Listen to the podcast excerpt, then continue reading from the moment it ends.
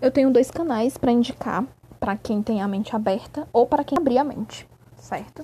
Para você expandir os seus conceitos sobre a vida, sobre a felicidade, sobre aprender, sobre estudar, sobre as relações humanas, sobre o nosso cérebro, etc. Um dos canais é o Arata Academy e é o Seiichi Arata, Seiichi Arata. Ele fala sobre tudo, é muito interessante, conheçam. E a outra dica é o Neurovox.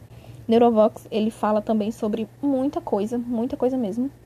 E ele é um neurologista. É? Eu acho que é. Não vem ao caso. O que vem ao caso é, são dois canais que eu indico totalmente e é muito interessante para você ter uma nova perspectiva sobre as coisas da vida. Indico.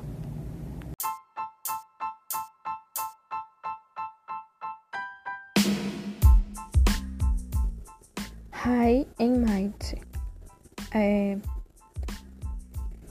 todo poderoso, alto e poderoso.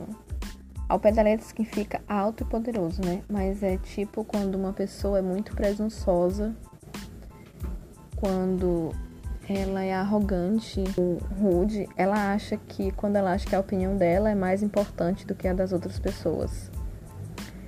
Aí é uma forma de dizer, é, todo tá a pessoa tá toda high in might today. Tipo, ela tá toda, ui, eu sou a, a poderosa, a chefona, eu sou o chefão, todo poderoso. Eu, eu sou a última Coca-Cola do pedaço. A última, entendeu? Então, tipo, é uma pessoa presunçosa e arrogante. É, ou uma atitude presunçosa e arrogante, né? É comum. É uma expressão comum para se usar para isso. E não serve como elogio em nenhuma situação. Ah, talvez como não, é, é, talvez caiba como uma crítica não tão forte em alguns momentos, mas sempre sempre vai ser uma uma crítica de alguma forma. Não é elogio, porque se realmente seria uma crítica.